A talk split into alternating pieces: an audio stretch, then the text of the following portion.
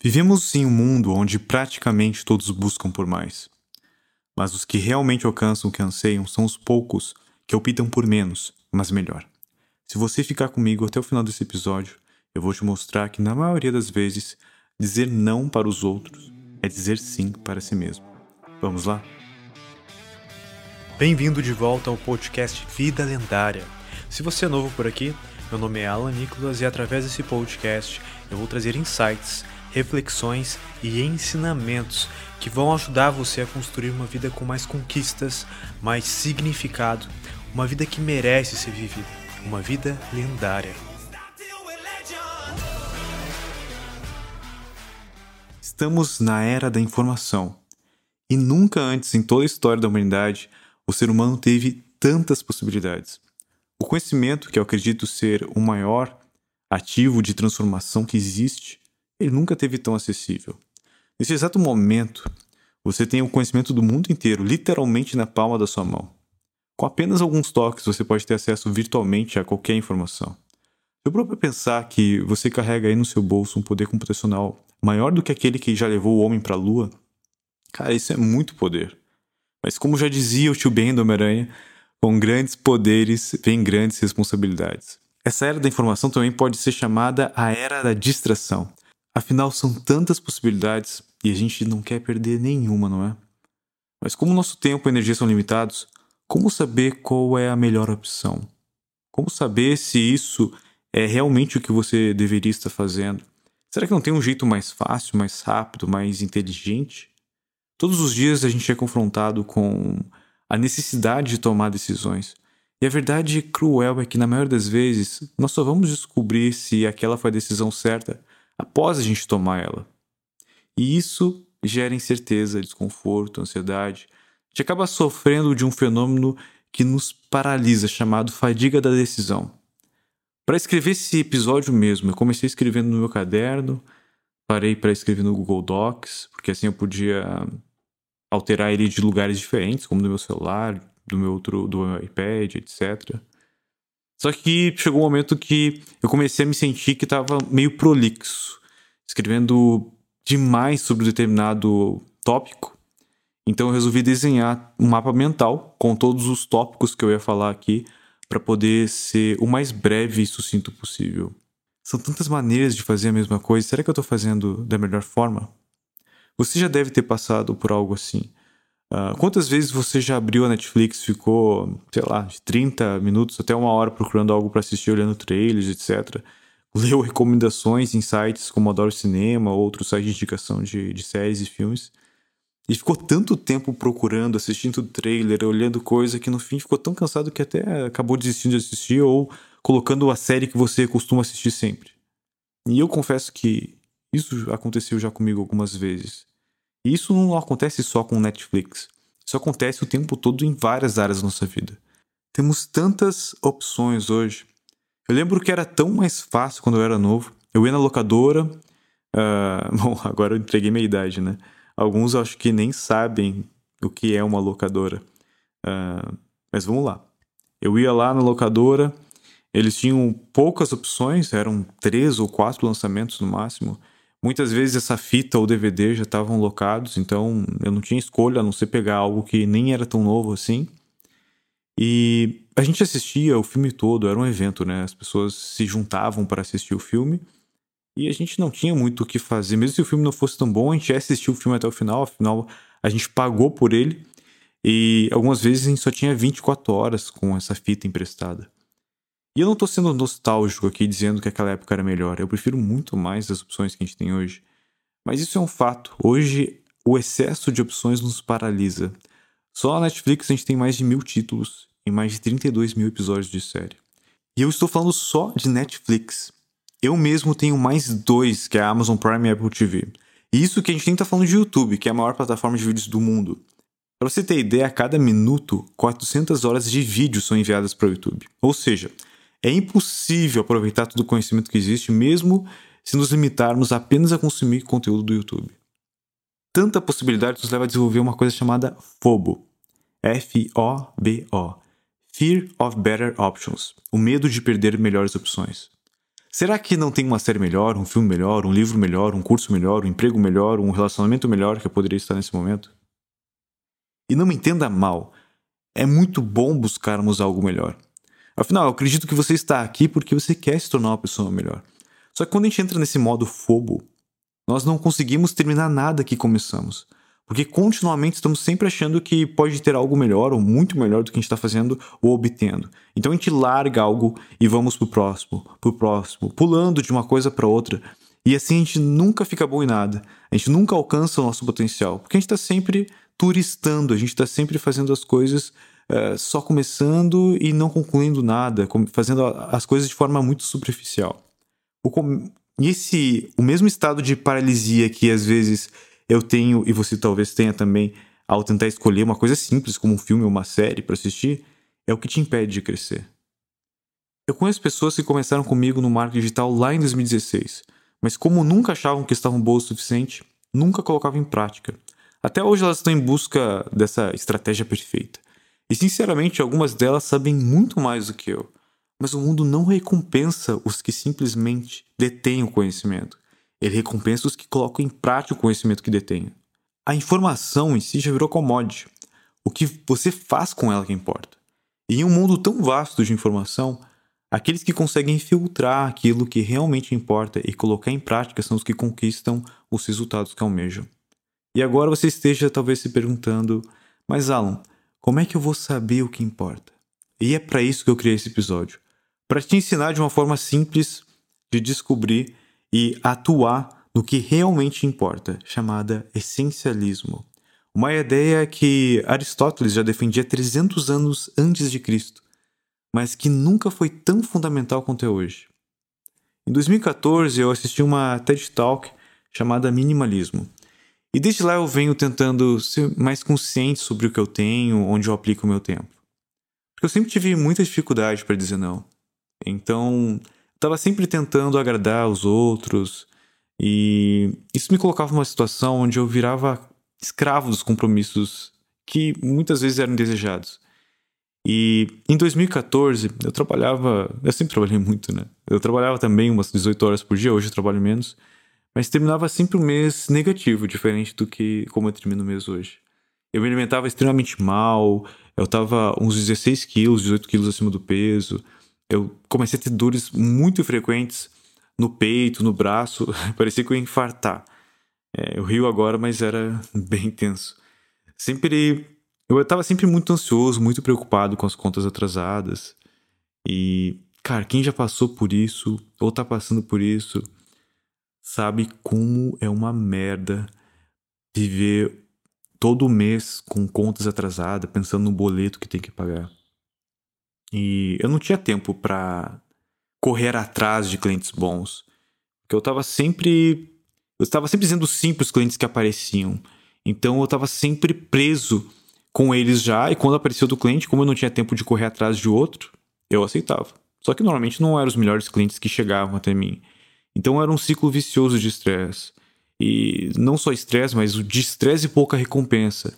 E quando eu comecei a aplicar alguns princípios de minimalismo, de lei de Pareto, as coisas começaram a melhorar. Então eu comecei a estudar cada vez mais sobre isso. E em 2017, no aeroporto lá em Belo Horizonte, após o evento Fire da Hotmart, estava lá almoçando com o meu sócio, que na época era o Paulo Barros, e passou por nós um concorrente, o Mário Vergara. E ele viu que a gente estava almoçando ali e tal, e veio sentar com a gente, porque ele já foi, tinha sido fã do Paulo e tal, por todo o trabalho que o Paulo faz há muito tempo no YouTube. E na época, o Mairo tinha feito um lançamento de oito dígitos.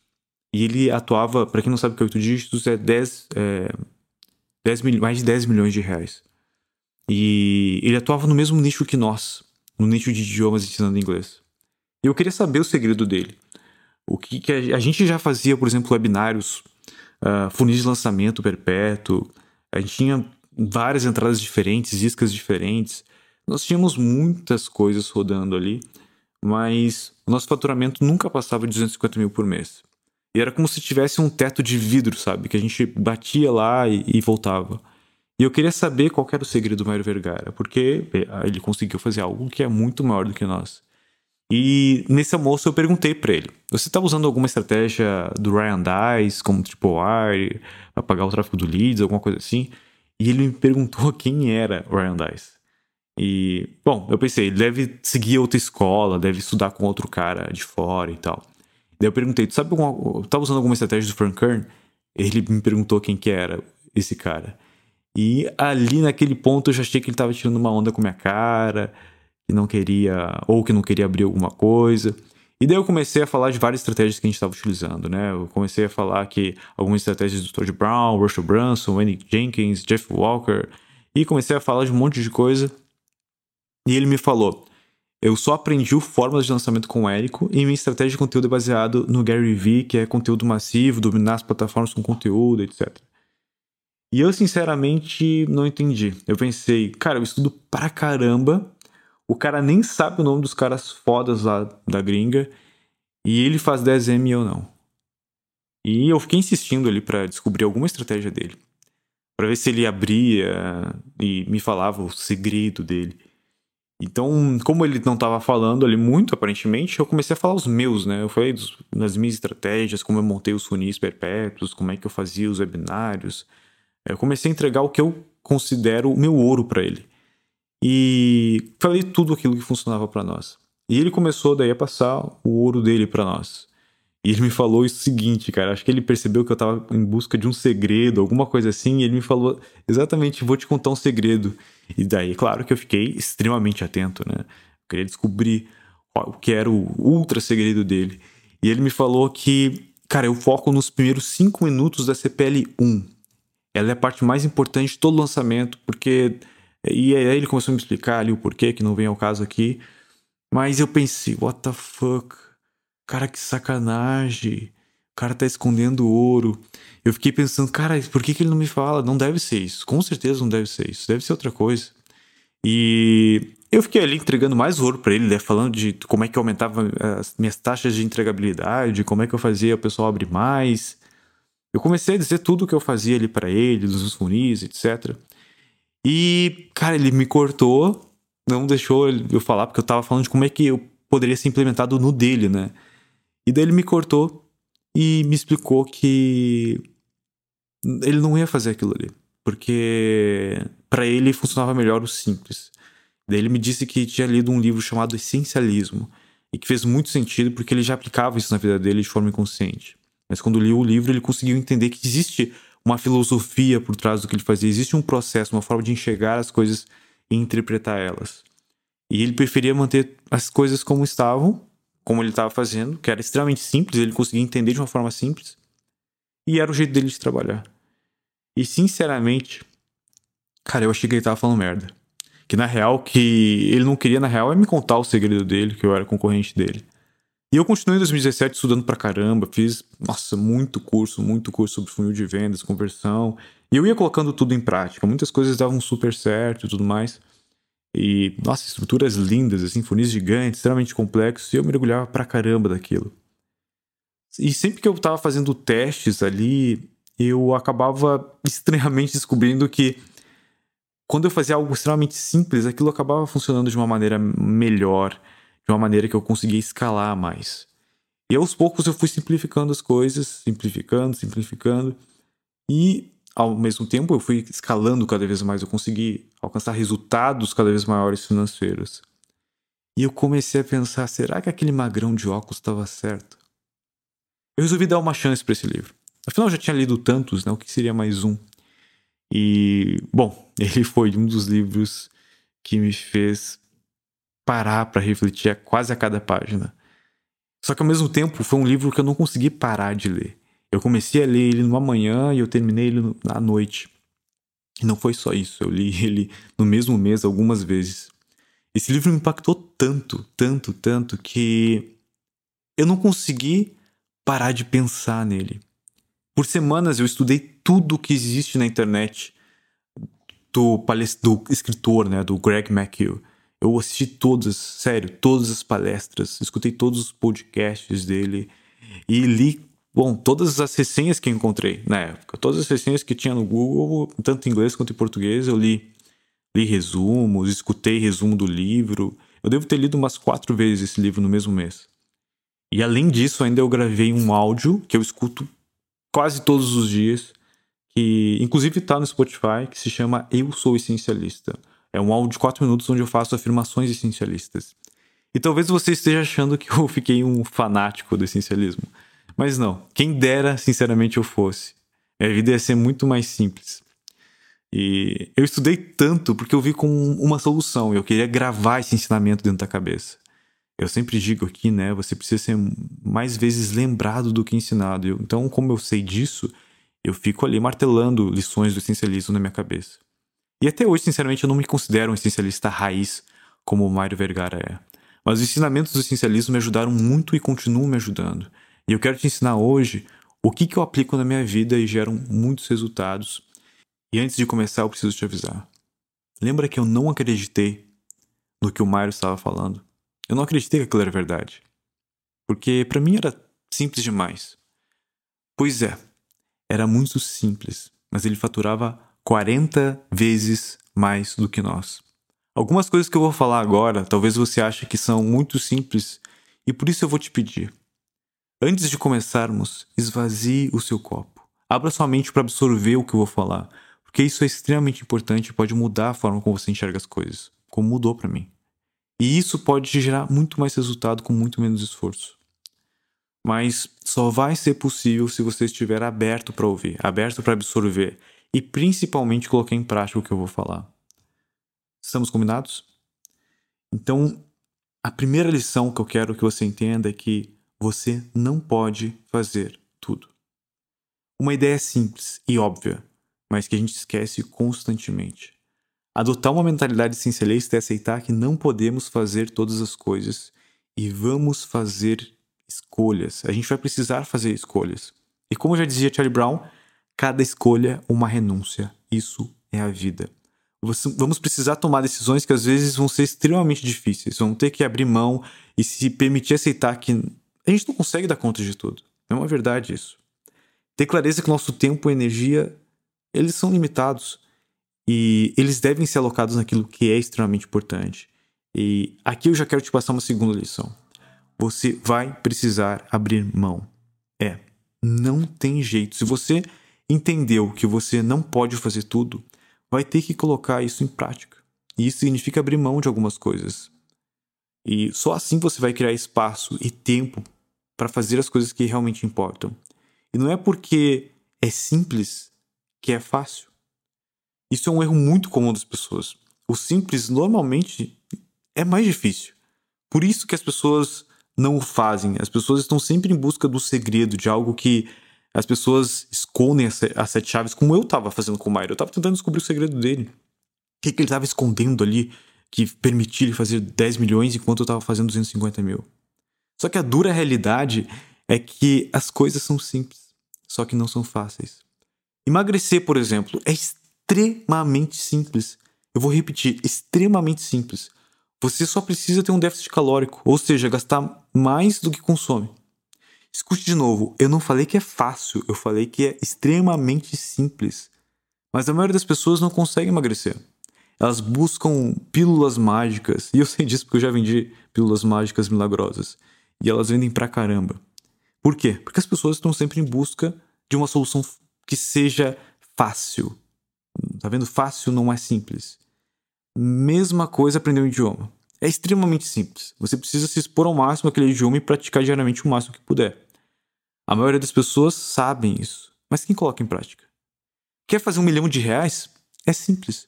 Venda o seu serviço por para uma pessoa por um milhão de reais. Ou venda um produto ou serviço por mil reais para mil pessoas diferentes.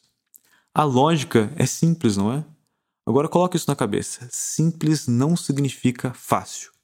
O Steve Jobs, que é um cara que eu considero que é extremamente essencialista e minimalista, já dizia: o simples pode ser mais difícil de fazer do que o complexo. Você tem que trabalhar duro para clarear o seu pensamento a fim de tornar algo simples. Pare de confundir a palavra simples com a palavra fácil e comece a dar mais valor para as coisas simples, porque no final das contas, são elas que importam. Nós ignoramos várias verdades simples da vida. Por exemplo, uma delas é que os seus dias estão contados. Isso mesmo que você ouviu. A cada respiração, você se torna mais próximo da morte. Essa pode ser uma verdade simples que a gente ignora propositalmente, porque a maioria das pessoas não gosta de falar sobre a morte, muito menos sobre sua própria morte. Só que contemplar a própria morte é um ótimo exercício para a gente saber se a gente está no caminho certo. O próprio Steve Jobs, que eu já citei, ele usava a morte como uma ferramenta de decisão. Tem uma parte da biografia que ele diz o seguinte: Durante os últimos 33 anos, eu tenho olhado no espelho todas as manhãs e me perguntado: se fosse hoje o último dia da minha vida, eu iria querer fazer o que estou prestes a fazer hoje? E sempre que a resposta foi não, por muitos dias seguidos, sabia que precisava mudar alguma coisa. Como eu disse, refletir sobre a própria morte é um ótimo exercício de clareza. Quer saber? Vamos fazer um exercício de imaginação. Imagina que acima das nossas cabeças tivesse um holograma, estivesse aparecendo uh, um contador regressivo com o tempo restante da vida. Ou seja, todos nós sabemos quanto tempo ainda temos de vida. Nós não sabemos exatamente como vamos morrer. A gente só sabe que esse contador ele nunca falha.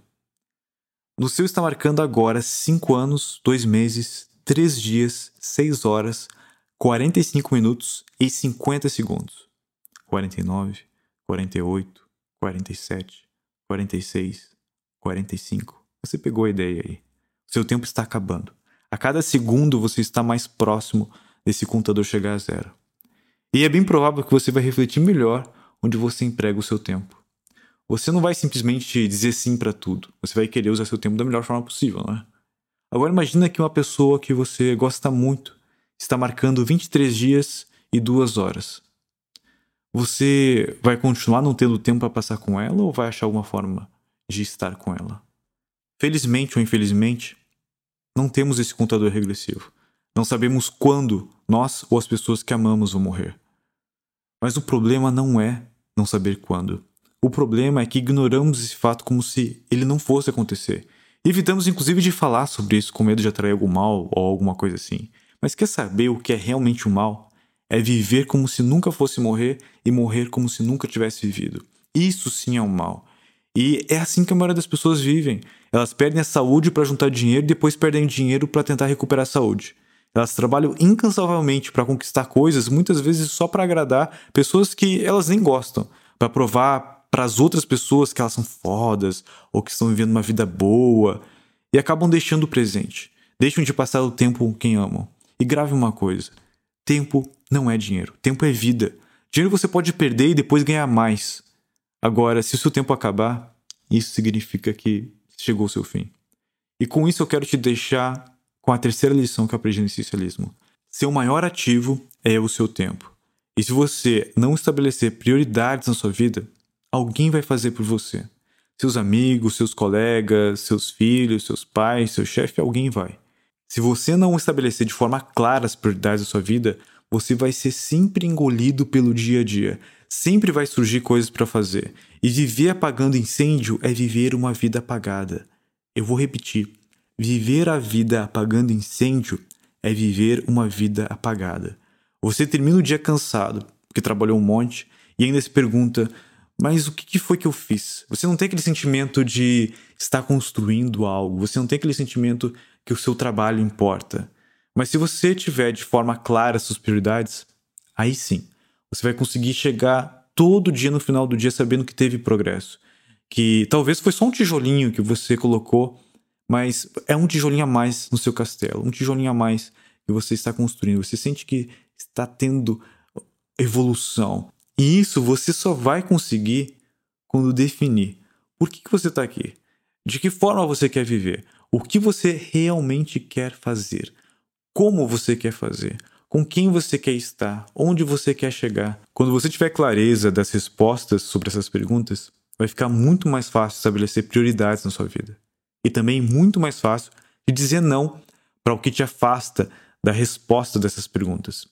As pessoas acham que foco significa dizer sim para coisa no que você está concentrado. Só que na verdade foco significa dizer não para centenas de outras boas ideias que existem. Foco não é sobre dizer sim, foco é sobre dizer não. Para poder criar esse episódio, eu tive que dizer não para várias coisas que estão diretamente alinhadas, inclusive, com o meu propósito. Mas ele só ia acontecer se eu sentasse a bunda nessa cadeira que eu tô. Fechasse as distrações com WhatsApp, Instagram, esquecesse várias tarefas importantes que eu tenho e que eu preciso executar nos meus projetos e me concentrasse 100% aqui dizendo não para todo o resto. Não se esqueça disso, foco é sobre dizer não. Alan, mas eu tenho muita dificuldade para dizer não. Eu também tinha.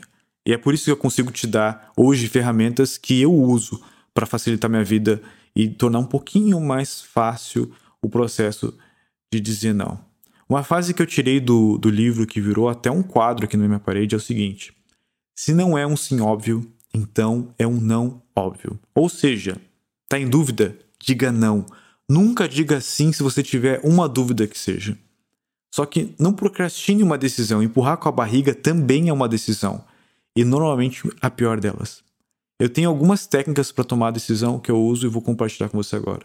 A primeira delas é a seguinte: o que eu tenho a perder se eu disser não? Eu listo as coisas que eu posso perder se eu disser não. Depois eu me pergunto: o que eu tenho a ganhar se eu disser sim? Novamente eu faço uma lista do que eu tenho a ganhar se eu disser sim. E daí eu faço uma terceira pergunta: do que eu preciso abrir mão se eu disser sim? Não se esqueça, sempre é uma troca. Sempre você, sempre que você disser sim para algo, você está dizendo não para outras possibilidades. E quase sempre que você diz sim para alguém, você está dizendo não para você mesmo.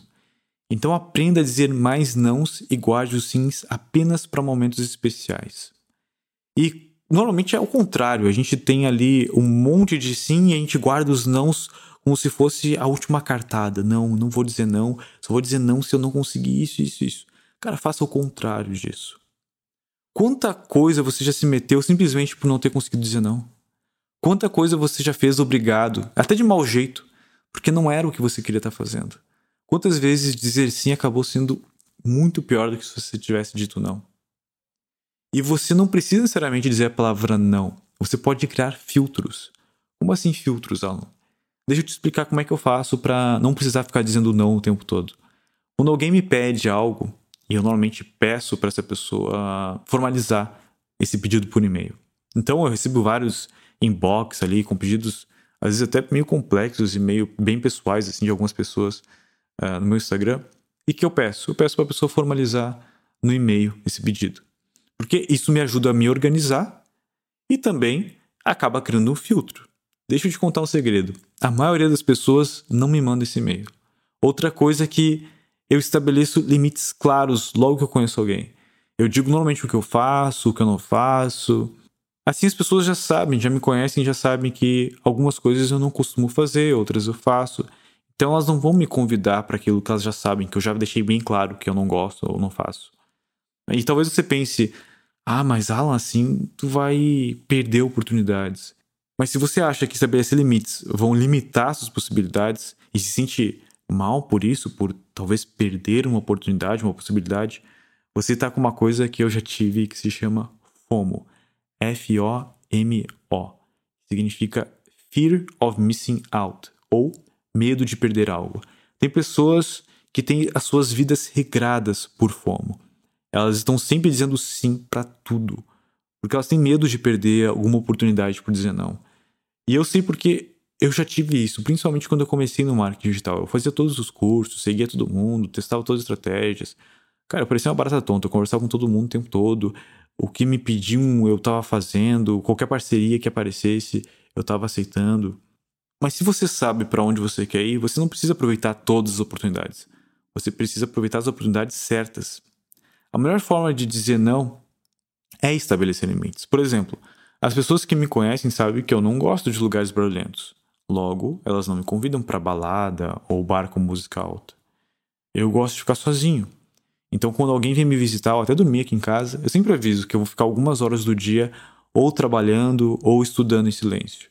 Mas eu vou separar um tempo para a gente poder fazer, sei lá, X, Y, Z ali, a gente vai sair para tal lugar, tal lugar, tal lugar. Mas eu deixo muito claro que eu preciso desse tempo comigo mesmo. Outro exemplo é que sempre que eu vou fazer uma parceria, eu digo até onde eu estou disposto a me dedicar no projeto e quais responsabilidades eu posso assumir. Assim a pessoa não cria uma expectativa superior ao que eu vou entregar, e se eu entregar mais, o que normalmente eu faço, foi um over delivery, foi algo, não era uma obrigação, foi algo que foi acima do esperado. Então, sempre que eu posso, eu estabeleço limites. E assim, eu não preciso dizer não ou chamar a atenção de alguém para alguma coisa. Estabeleça limites, cara, e você vai ter muito menos dor de cabeça. Isso vai te ajudar a não precisar dizer não. Eu sei que dizer não muitas vezes é muito difícil e é criar filtros é uma excelente forma de você evitar dizer nãos porque você nem chegou a esse ponto, entendeu? É uma ferramenta muito boa. E se você colocar em prática o que eu te ensinei aqui, é, pode ter certeza que vai te poupar muita dor de cabeça e estresse. O essencialismo, ele é muito mais do que simplesmente aprender a dizer não. Dizer não é um dos pilares do essencialismo, eu diria. É algo que eu venho. O essencialismo em si é algo que eu venho estudando e colocando em prática já há pelo menos dois anos. Sinceramente, seria impossível colocar todo o conhecimento, toda a experiência, tudo que eu aprendi aqui em apenas um episódio. Eu também quero ser essencialista aqui. Quero te passar realmente o que é essencial para você navegar um pouco melhor nesse mar de decisões que a vida nos possibilita. Mas eu quero também te deixar um último ensinamento, que é: diga não para o problema dos outros. Nossa, que frase egoísta é essa. Não me entenda mal. Não estou dizendo para você do, não doar dinheiro para instituições, não ajudar o próximo ou qualquer coisa do tipo, tá? O que eu quero dizer é não roube problema dos outros. Não tome para si uma situação ou um problema que não é seu.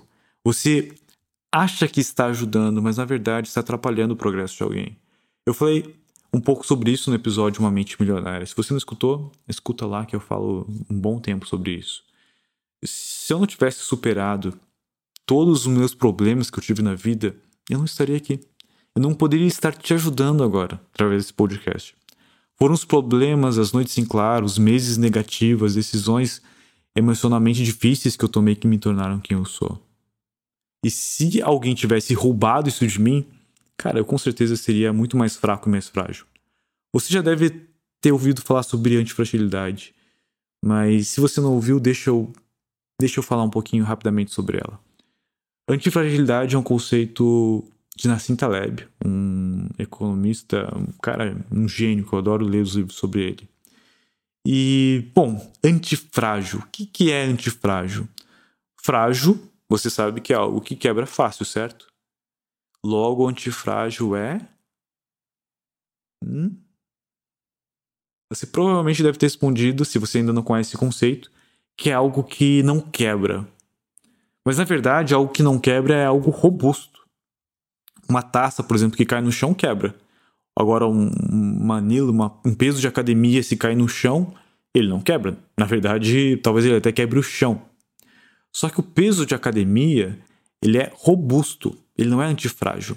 Se a taça, por exemplo, fosse antifrágil, cada vez que ela caísse no chão, ela ficaria ainda mais forte, mais resistente do que já era. O antifrágil se beneficia do caos, ou seja, se beneficia de tomar porrada, de ter problema. E as pessoas de sucesso adotam uma mentalidade antifrágil. Se você roubar um problema de alguém, você vai deixar simplesmente essa pessoa mais fraca. Se ela está tendo aquele problema, é provavelmente por alguma ação que ela fez ou deixou de fazer e precisa aprender com aquilo. E eu não estou dizendo aqui que você não deve dar assistência para alguém. Se uma pessoa está passando fome, necessidade ou precisa de alguma ajuda de emergência, é claro que você deve ajudar. Eu também ajudo. Mas ajuda é quando você dá o primeiro pão talvez o segundo, talvez quando você dá o terceiro, mas quando você já está dando o décimo, você na verdade está criando um parasita. Ajuda é quando você estende a mão, mas quando a pessoa quer agarrar o teu braço, cara, isso já é abuso. Quantas vezes você já tentou ajudar alguém que não quer ser ajudado? Você vai lá, resolve tudo para a pessoa, dá conselhos, coloca energia e ela volta a fazer tudo que fazia antes. Cara, por todos, a, todos os exemplos que eu já passei, eu passei para vocês aqui agora, por todos eles, eu passei por isso. Eu já ajudei pessoas que não queriam ser ajudadas, botei energia, muitas vezes meses, algumas vezes anos, tentando ajudar alguém que não queria ter sido ajudada. Eu já também ajudei pessoas ao ponto de elas acabarem virando parasitas. Elas não quererem mais correr atrás dos próprios sonhos, correr atrás das próprias soluções, porque tinha a solução de mão beijada que eu dava ali. E lembre-se, a sua energia é limitada. E no momento que você rouba o problema dos outros, você está atrapalhando duas pessoas. Você e quem você acha que está ajudando. Se faça as seguintes perguntas sempre que pensar em ajudar alguém: Essa pessoa realmente quer ajuda? Eu já perdi muito tempo tentando ajudar pessoas que na verdade não queriam ajuda. E é impossível ajudar alguém que não se ajuda. O primeiro passo precisa vir da pessoa. E a segunda é: se eu ajudá-la, será que eu não estou impedindo essa pessoa de crescer? E para você entender melhor essa pergunta, deixa eu citar uma parte do livro Mais Esperto do que o Diabo de Napoleão Hill. Dois importantes fatos nesta vida saltam aos olhos. Primeiro, que cada um de nós sofre inevitavelmente derrotas temporárias, de formas diferentes, nas ocasiões mais diversas. Segundo, que cada adversidade traz consigo a semente de um benefício equivalente. Ainda não encontrei um homem algum bem-sucedido na vida que não houvesse antes sofrido derrotas temporárias. Toda vez que um homem supera os reveses, torna-se mental e espiritualmente mais forte. É assim que aprendemos o que devemos, a grande lição da adversidade. Ou seja, toda pessoa de sucesso que eu conheço tem história de superação. Não tire a chance de alguém poder contar essa história no futuro, como eu conto as minhas aqui no meu podcast. Imagina se eu tivesse sempre uma mãe, um pai que tivesse solucionado todos os problemas para mim. Se eu tivesse sempre alguém resolvendo tudo para mim, eu não ia nem poder estar aqui hoje uh, compartilhando um pouquinho com vocês os meus conhecimentos, aquilo que eu venho aprendendo ao longo do caminho. Os problemas fazem parte da vida, não só de você, mas de todo mundo. E não roube a possibilidade de alguém de crescer, de se tornar melhor. Além de ajudar ela, você vai estar se ajudando também, tendo um problema a menos para resolver. Aprenda a dizer não e você terá tempo e energia para viver a vida que você anseia, uma vida lendária. Esse episódio vai ficando por aqui. E se você acredita que de alguma forma ele contribuiu para você, então compartilhe ele com um amigo, uma pessoa que você gosta, para ele também escutar esse conteúdo e poder começar a adotar uma vida mais essencialista e aprender também a dizer não, como você aprendeu algumas estratégias agora. Eu pretendo falar mais sobre essencialismo. O essencialismo é algo que faz parte da minha vida. Eu me considero um aprendiz ainda, então é, eu, eu vou compartilhar mais sobre esse, esse meu trajeto com vocês, me tornando uma pessoa cada vez mais essencialista. E como eu falei, aprender a dizer não é apenas um dos pilares do essencialismo, tem muito mais. Uh, eu adoro a parte que fala sobre a energia, a concentração de energia e foco sobre o essencialismo. E é bem provável que eu venha fazer um episódio futuro sobre lei de Pareto e também sobre a importância de a gente faz, consumir, é, utilizar uma, da melhor forma possível esse recurso limitado que é a nossa energia. E obrigado mais uma vez por estar aqui comigo uh, até o final desse episódio. E não se esqueça, uma vida lendária é formada por pequenas ações e decisões. Coloque em prática o que você aprendeu aqui hoje, beleza? Então até o próximo episódio. Até mais.